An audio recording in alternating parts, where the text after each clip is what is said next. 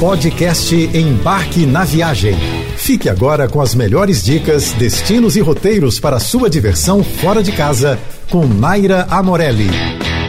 Finalizando o nosso mês com muitas dicas de viagem para Portugal, essa semana a gente passeia pelo Algarve e pelas belíssimas ilhas portuguesas. Entre praias cinematográficas, grutas incríveis, formações rochosas imponentes e patrimônios históricos, selecionar o que fazer na região do Algarve é uma missão daquelas, viu? Mas eu já vou começar destacando que uma semana é uma boa média de tempo para explorar a região sul de Portugal. Menos que isso, sinceramente, eu acho pouco. Quem organiza um roteiro de viagem pela Europa espera encontrar belas cidades históricas e, claro, muito patrimônio cultural. Mas a verdade é que é possível também encontrar algumas das praias mais bonitas do mundo. E a região do Algarve, em Portugal, é a confirmação disso. Caso você ainda tenha alguma dúvida se vale a pena ou não incluir essa região no seu roteiro por Portugal, Saiba que, além de belíssima, a região do Algarve não é um dos destinos de praias mais caros da Europa, viu? Pesquisando bem, é possível encontrar hotéis com bons preços, especialmente em Albufeira,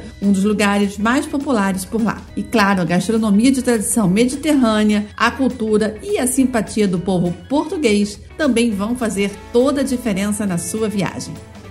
O Algarve é a casa de várias praias de tirar o fôlego, ilhas desertas, santuário de aves e até uma serra espetacular. Além, é claro, de cidades que são verdadeiras pérolas arquitetônicas recheadas de história. Cada cidade algárvia tem as suas particularidades. Por exemplo, em Portimão e Albufeira, você vai encontrar a vida noturna mais agitada. Em Faro e Silves, é possível encontrar ainda os traços da cultura árabe que dominou a região durante séculos. Em Sagres estão os picos de surf. Em Lagos, encontramos vestígios da época dos descobrimentos e onde ficam as praias mais bonitas do Algarve. Para aproveitar o melhor disso tudo, precisa um pouquinho de planejamento. A região é pequena, mas tem muitos pontos de interesse que ficam bem espalhados, então é necessário estar bem localizado para não perder tempo nos deslocamentos. E alugar um carro aqui é praticamente essencial para visitar os lugares mais escondidinhos e não perder tempo.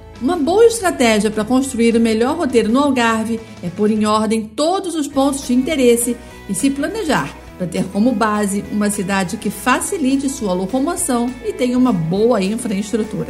Os passeios pela região do Algarve são muitos, mas a dupla dinâmica dessa lista fica em Lagos, a cidade mais badalada. As praias do Camilo e da Dona Ana são próximas e têm boa infraestrutura. Você pode ir para lá, curtir o dia numa boa e ainda aproveitar para experimentar a culinária algárvia. A Praia da Dona Ana é calminha e com pouco vento, um ambiente perfeito para deitar na areia e relaxar. É de lá que saem os passeios para a Ponta da Piedade e as grutas do entorno. A Ponta da Piedade é uma das paisagens mais bonitas do Algarve. Depois que descer a escadaria, você também pode aproveitar para fazer um passeio para o Algar de Benagil, aquela gruta super famosa com um buraco no teto. Já a Praia da Marinha é aquela famosérrima com os paredões de pedra amarelada, areia clara e água transparente. Mas uma coisa que ninguém vai te contar é que na Praia da Marinha começa uma das melhores caminhadas da Europa, a trilha dos sete vales suspensos.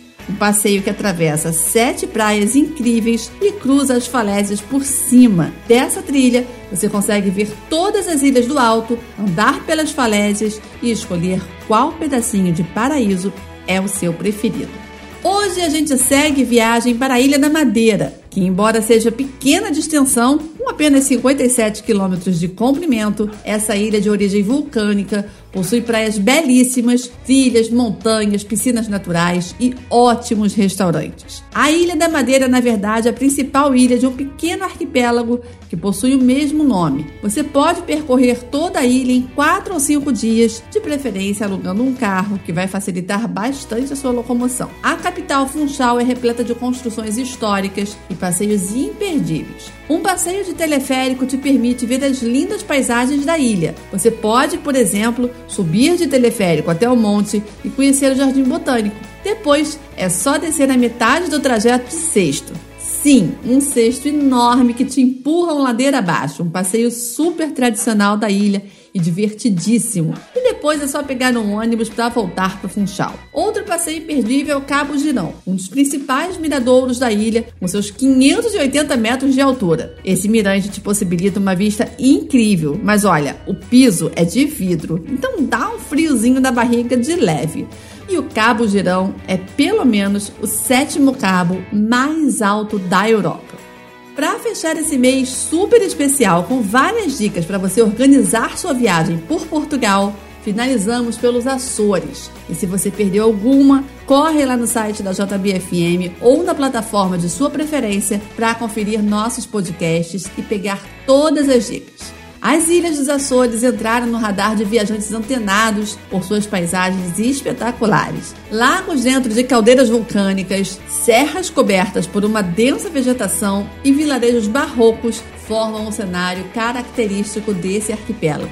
Um território autônomo mas que faz parte de Portugal, tem cerca de 2 mil vulcões, piscinas naturais, cachoeiras de água aquecida e um cenário urbano pacato e super aprazível. A ilha de São Miguel é a porta de entrada para os Açores e a cidade de Ponta Delgada é onde fica o principal aeroporto das ilhas. O ideal é começar mesmo por São Miguel e depois ir explorando outras ilhas. A melhor maneira de chegar até lá é via Lisboa. E sabe aquela imagem famosa com duas lagoas de água verde e azul numa imensa cratera de um vulcão? Pois é, Aquela é Sete Cidades, uma das paisagens naturais mais espetaculares do mundo e um passeio imperdível nos Açores. Você ouviu o podcast Embarque na Viagem.